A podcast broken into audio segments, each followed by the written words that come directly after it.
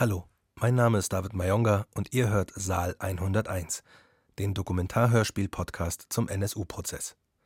Dieser fand von 2013 bis 2018 im Oberlandesgericht München statt.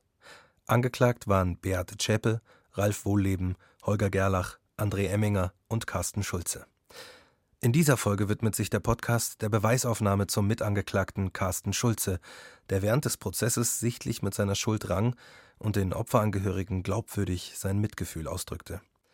Er war der Mitangeklagte, der im Zuge der Beweisaufnahme als einziger ein umfassendes Geständnis ablegte und der einzige, der der rechten Szene den Rücken gekehrt hat.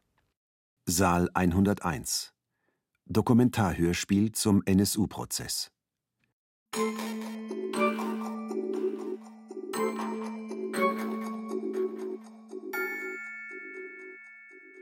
Teil 4 Beweisaufnahme mit Angeklagter Carsten Schulze.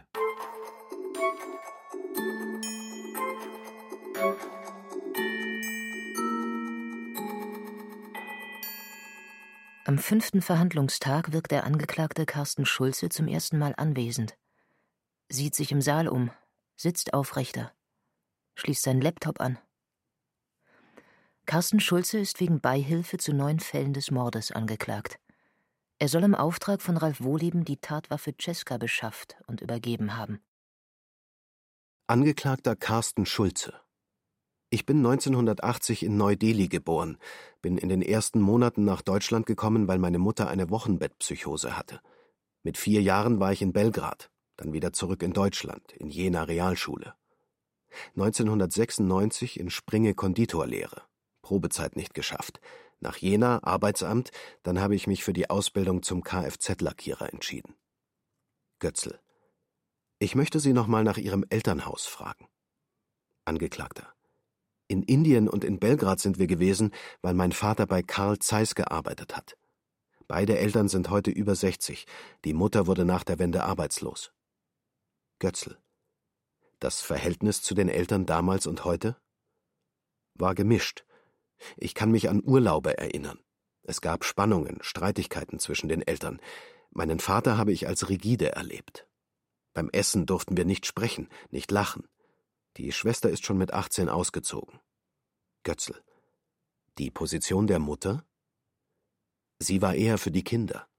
Er hat das wahrgenommen als ein ihm in den Rücken fallen. Wir Kinder haben ihn auch oft provoziert. Meine Schwester ist sieben Jahre älter als ich. Sie ist berufstätig, verheiratet, hat ein Kind. Der Kontakt zu ihr ist seit 2000, seit dem Ausstieg, besser geworden.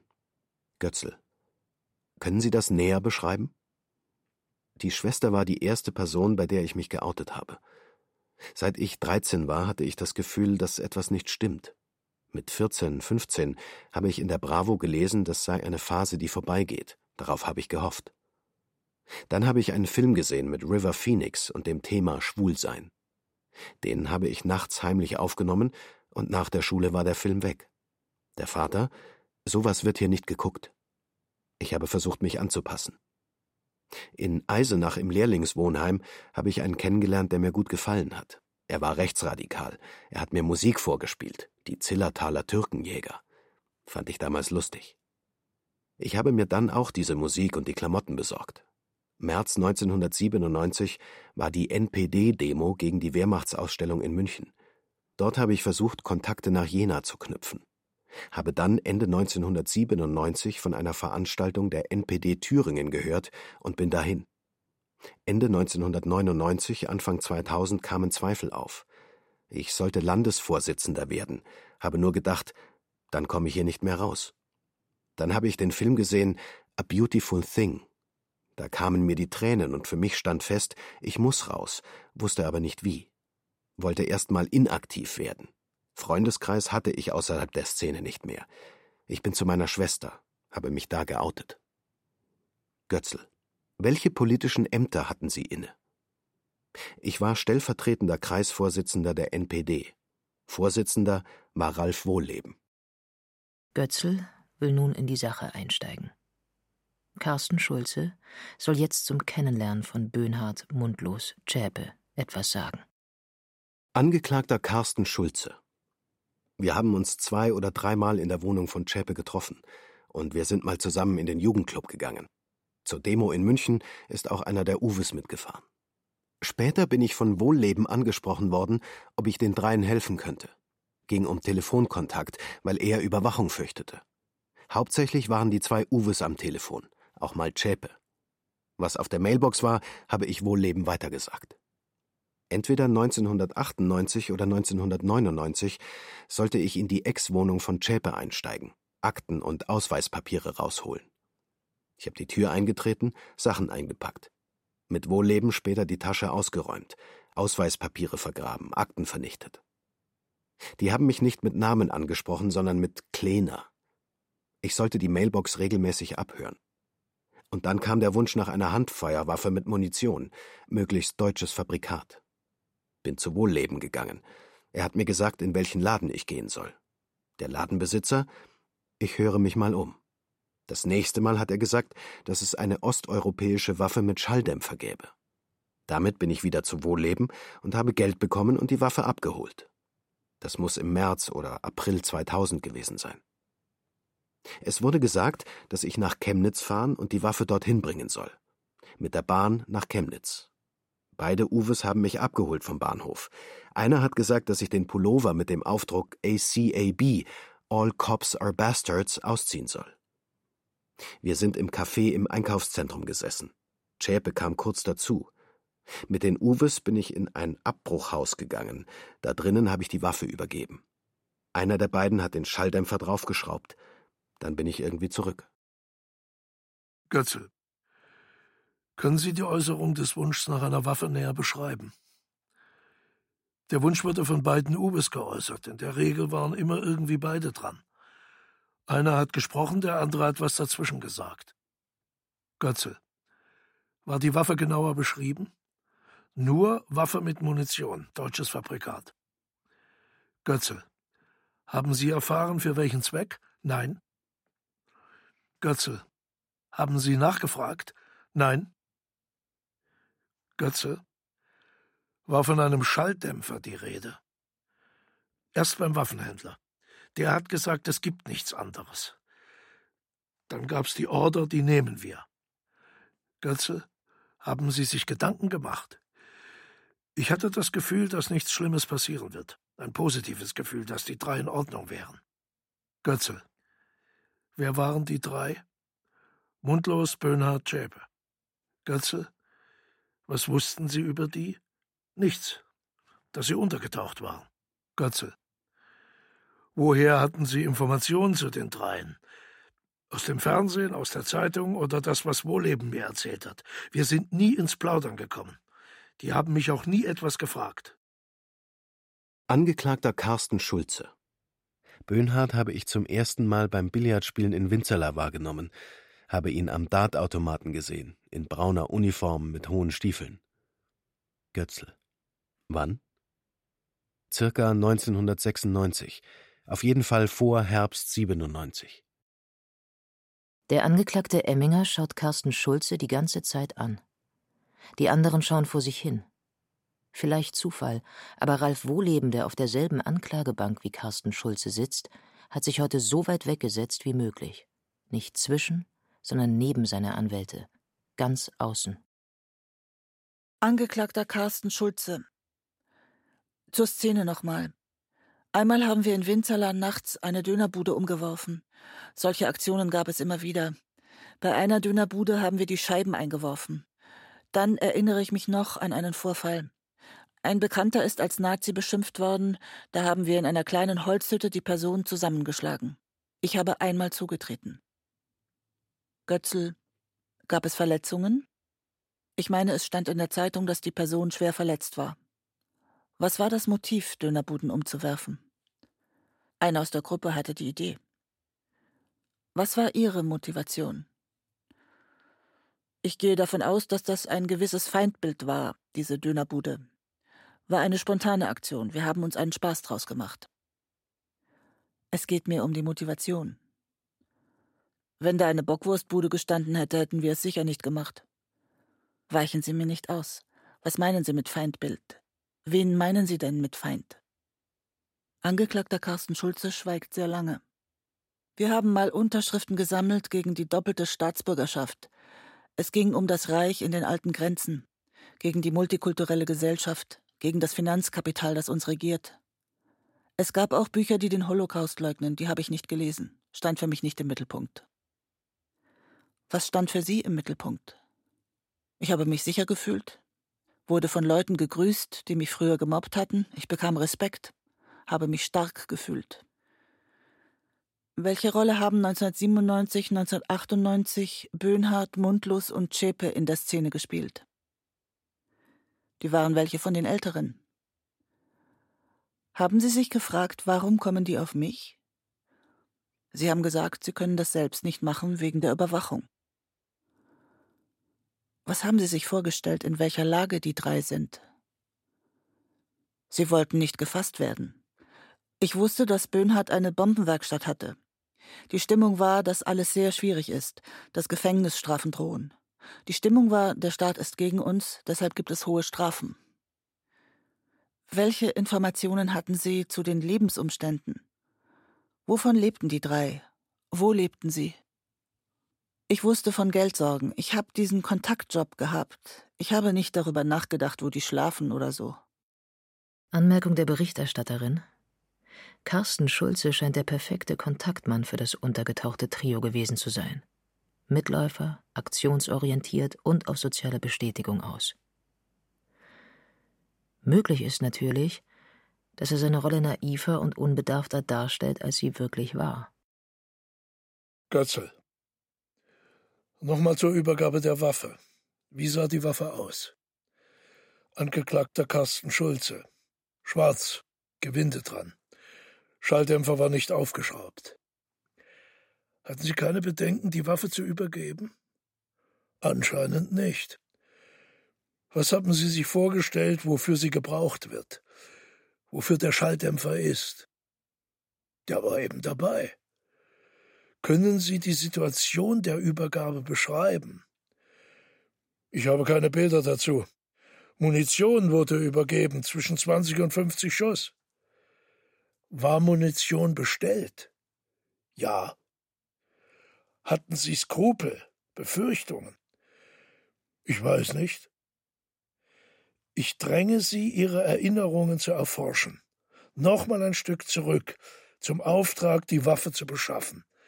Haben Sie sich damals Gedanken gemacht? Ich kann mich an keine erinnern. Am achten Verhandlungstag ist Carsten Schulze bereit, mehr über die Beschaffung der Waffe auszusagen. Angeklagter Carsten Schulze. Ich bin an einem Punkt, an dem ich reinen Tisch machen möchte. Ich habe am Wochenende nochmal versucht, das hochzuholen, zu fühlen.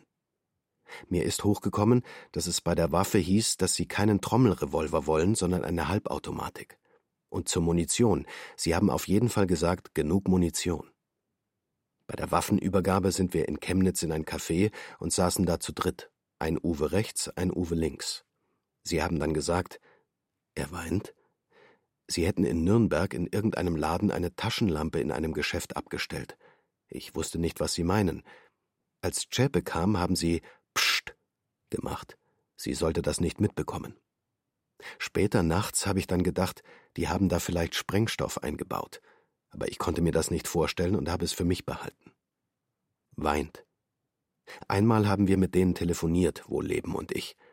Wohlleben hat aufgelegt, gelacht und gesagt, die haben jemanden angeschossen. Ich habe mir gedacht, hoffentlich nicht mit der Waffe.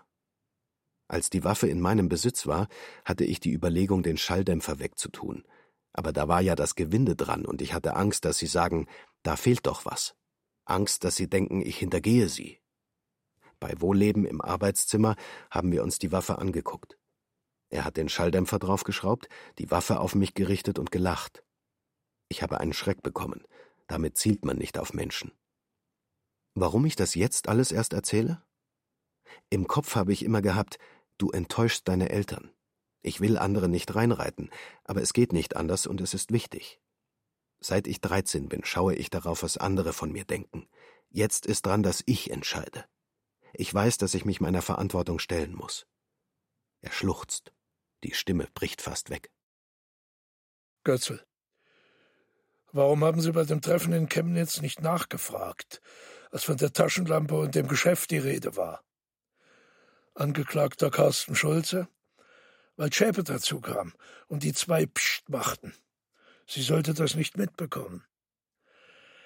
Haben Sie schon im Café Überlegungen angestellt, was Mundlos und Böhnhardt mit ihren Andeutungen zur Taschenlampe gemeint haben können? Nein. Was sollte denn Frau Zschäpe nicht hören?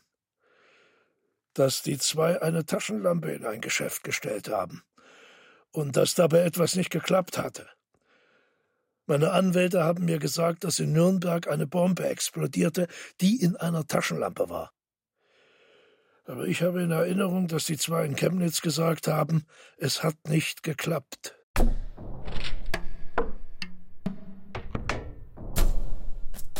Am Anfang war uns Berichterstattern nicht ganz klar, ob das, was Carsten Schulze da preisgab, ob das wirklich Sinn macht. Er war ja sehr unsicher bei seiner Aussage. Das zog sich hin, als Carsten Schulze aussagte. Und dann kam diese Geschichte mit der Taschenlampe. Dann fragten wir uns auch, irrt er sich da möglicherweise, was ist das mit dieser Taschenlampe? Aber dann stellte sich ziemlich schnell raus, es gab tatsächlich 1999 einen Anschlag in Nürnberg mit einer selbstgebauten Rohrbombe, die in einer Taschenlampe versteckt war. Das war die erste Tat des NSU in Nürnberg und zeigt, dass Nürnberg eine ganz besondere Rolle gespielt hat für die Täter. Warum das ist, das ist ja bis heute nicht wirklich geklärt. Es ist auch nicht geklärt, wieso das eigentlich passieren konnte, dass diese Tat, die nicht aufgeklärt wurde, die aber einen möglicherweise ausländerfeindlichen Hintergrund gehabt haben könnte, nicht nach dem Auffliegen des NSU dem BKA gemeldet wurde von der Nürnberger Staatsanwaltschaft. Denn das BKA hatte rumgefragt, bitte meldet uns alle unaufgeklärten Fälle, die in das Muster des NSU passen. Und dieser Fall passte in das Muster des NSU. Die Befragung von Carsten Schulze wird fortgesetzt, am zehnten Verhandlungstag vor allem durch die Anwälte der Nebenkläger. Schulze weigert sich, Fragen der Verteidigung von Ralf Wohleben zu beantworten, weil sich dieser nicht äußern will. Dadurch gebe es keine Waffengleichheit im Prozess. Carsten Schulze, ich habe mich hier nackig gemacht und er schweigt. Verteidigung Carsten Schulze. Fragen von Verteidigung Wohleben werden nur unter der Bedingung beantwortet, dass sich Wohleben umfassend zur Sache und Person einlässt. Verteidigung Wohleben. Ich fasse es nicht. Wir lassen uns nicht erpressen. Angeklagter Carsten Schulze. Ich kann nicht ermessen, was Ihren Angehörigen für unglaubliches Leid, Unrecht angetan wurde. Sie als Angehörige, mir fehlen die Worte, um zu beschreiben, wie ich dafür empfinde. Da finde ich nicht die passenden Worte, was es in mir ausdrückt, auslöst. Ich bin mir auch absolut nicht sicher. Ich denke mir, eine Entschuldigung wäre zu wenig. Eine Entschuldigung klingt für mich wie ein Sorry, und dann ist es vorbei. Aber es ist noch lange nicht vorbei. Ich wollte Ihnen mein tiefes Mitgefühl ausdrücken. Vertreter der Nebenklage Jascha Erleichterung, dass Schulze so ausführlich Rede und Antwort gestanden hat. Carsten Schulze hat sich und Wohlleben sehr belastet. Wenn selbst Schulze gegenüber von Anschlägen berichtet wurde, müsste es anderen, älteren, engeren Freunden auch gesagt worden sein. In manchen Bereichen hatte er genaue Erinnerung, in anderen blieb er vage, zum Beispiel bei seiner früheren rassistischen Einstellung. Dies ist ein Manko, das entwertet seine Entschuldigung. Die Übergabe der Waffe ist das Zentrum seines Schuldbewusstseins. Deshalb da große Genauigkeit. Das war glaubhaft.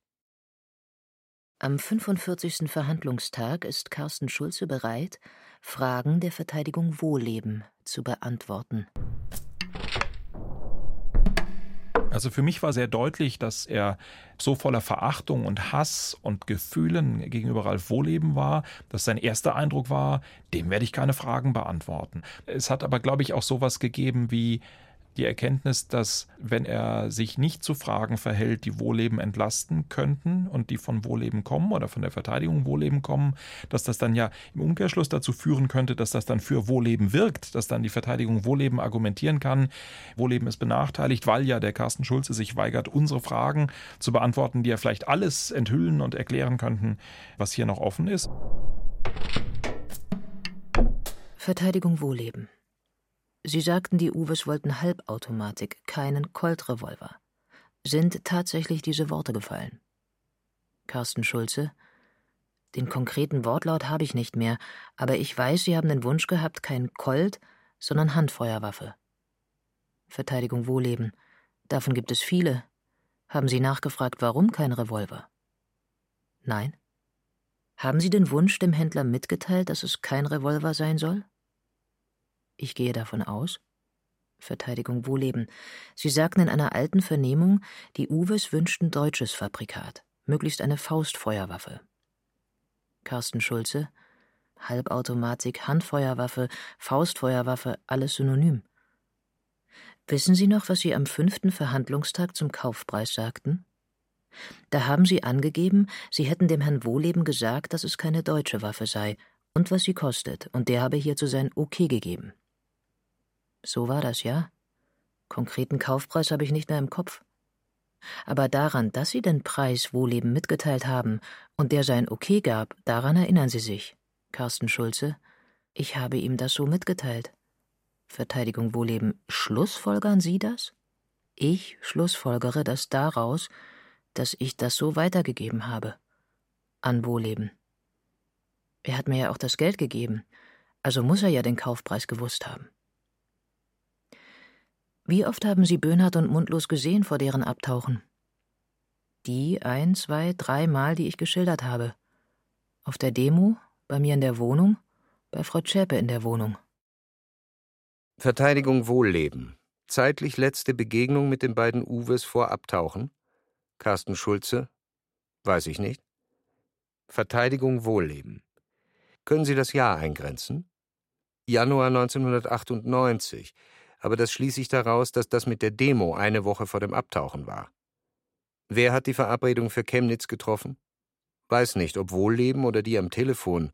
Bin mir relativ sicher, dass die mir das nicht gesagt haben am Telefon. Wie kommen Sie darauf?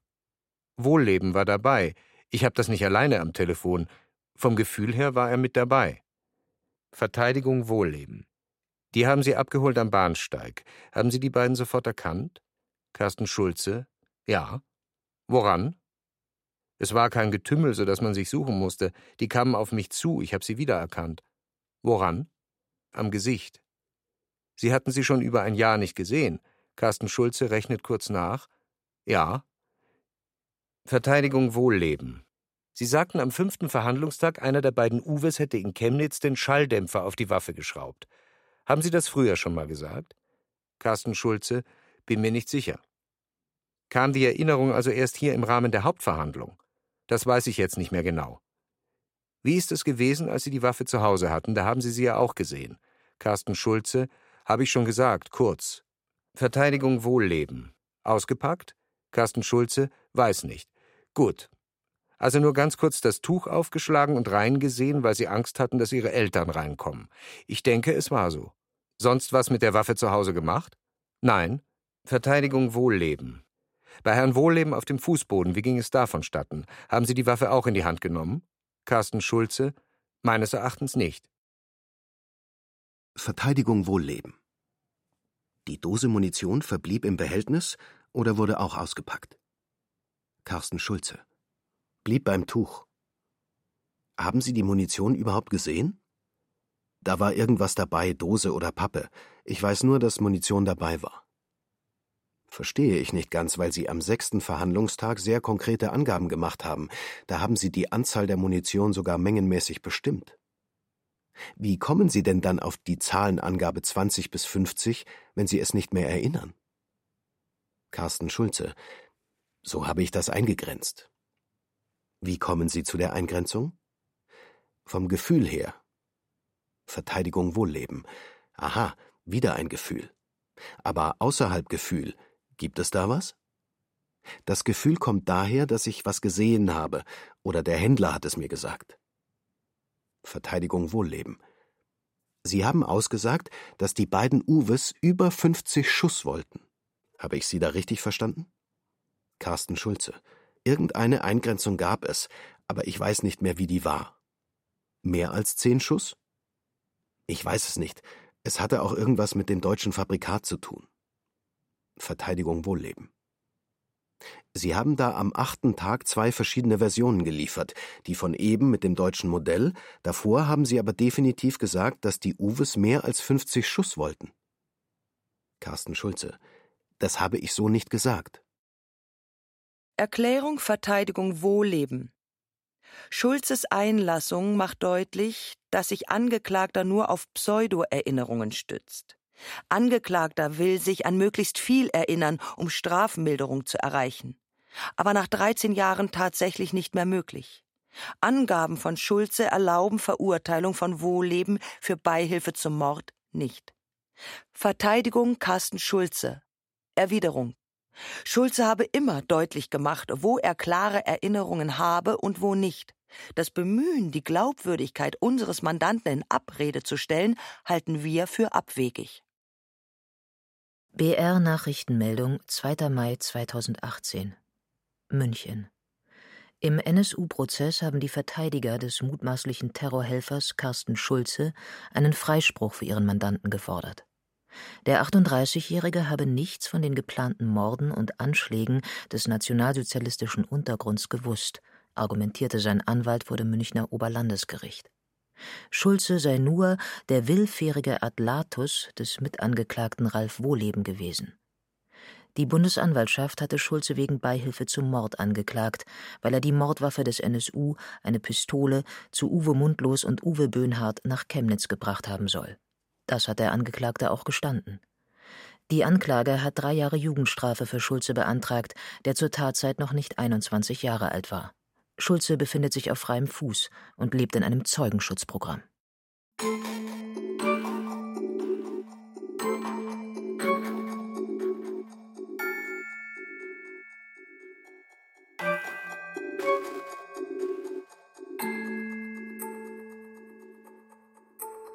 Saal 101 Dokumentarhörspiel zum NSU-Prozess Teil 4 Beweisaufnahme mit Angeklagter Carsten Schulze.